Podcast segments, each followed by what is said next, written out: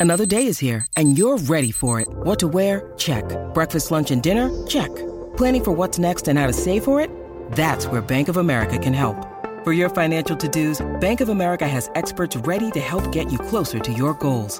Get started at one of our local financial centers or 24-7 in our mobile banking app. Find a location near you at bankofamerica.com slash talk to us. What would you like the power to do? Mobile banking requires downloading the app and is only available for select devices. Message and data rates may apply. Bank of America and a member FDIC. Nuestro insólito universo.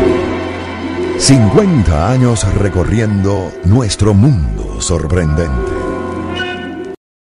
Es bien sabido que muchos amores comienzan y terminan a través de un teléfono. Pocas veces suceden, sin embargo, casos de un despacho telefónico tan insólito como el divulgado en 1974 por la revista Sunday Times. En aquellos remotos días, el Internet, iPhones, redes sociales y demás, chatarra inteligente, aún no existían.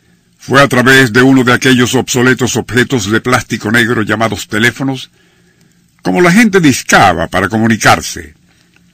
En Inglaterra generalmente lo hacían dentro de estrechas cabinas telefónicas de color rojo que abundaban en calles y avenidas londinenses.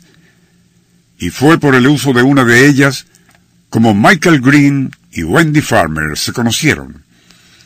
Ocurrió que cierto día ambos se disputaban el acceso a una particular para hacer respectivas llamadas, pero terminaron apretujados dentro del estrecho kiosco con tal vehemencia que inevitablemente Aquella absurda intimidad terminó transformándose en apasionado match erótico. Ello a su vez culminaría en una candente relación amorosa que a partir de entonces llevarían a cabo no solo en esas cabinas telefónicas, sino ascensores, taxis, salas de cine y desde luego telefónicamente y a toda hora desde sus respectivas casas. Pero, y como suele suceder, aquellos constantes homenajes a Eros fueron agobiando a Michael hasta el punto de que incapaz de sostener tan apasionado erotismo de incansables encuentros sexuales en todas partes, decidió ponerles fin. O por lo menos así lo creía él. El Circuito Éxitos presenta Nuestro insólito universo. Cinco minutos recorriendo nuestro mundo sorprendente. Una producción nacional independiente de Rafael Silva certificado número 3664.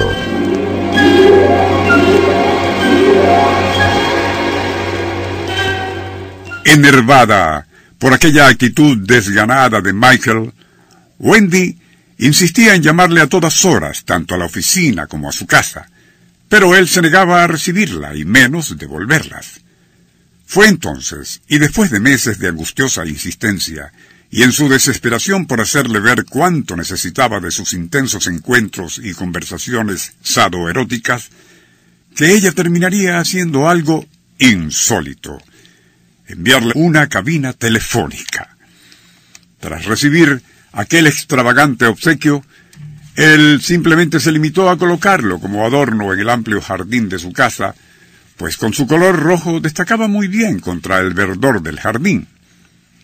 Por su parte, Wendy continuaba su asedio sin que él le respondiera. Así que, semanas después, le envió otro de esos kioscos telefónicos. La pasión de Wendy era tan ardiente como inagotable, por lo que mantuvo su cada vez más intenso acoso sexual. Y cada tanto tiempo le enviaba una nueva cabina, que él colocaba en su jardín.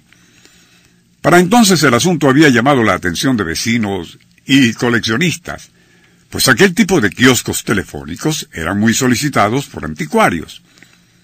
Así las cosas, y después de haber recibido 26 de aquellos regalos, Michael al fin se dio.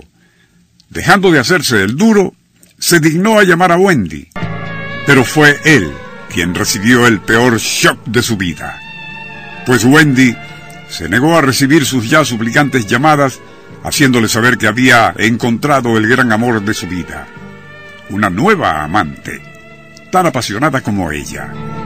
Algo que afectó tan cruelmente a Michael que aumentaría sus para entonces llorosas súplicas y ruegos, siendo olímpicamente desdeñado por la otrora ardiente Wendy. Como de nada le valieron a Michael sus lastimeras humillaciones, fue tal su desesperación que intentó suicidarse, pero sin éxito. Muchos amigos le aconsejaron que, y para ahogar su despecho, devolviera aquellas 26 cabinas. Pero él exclamaría, en esos kioscos, Wendy y yo vivimos horas de pasión. Me traen tantos recuerdos imborrables que prefiero morir en una de ellas. Dos semanas después, se encerraría en una y disparándose un tiro, acabó con su absurdo despecho. Nuestro insólito universo. Cinco minutos recorriendo nuestro mundo sorprendente.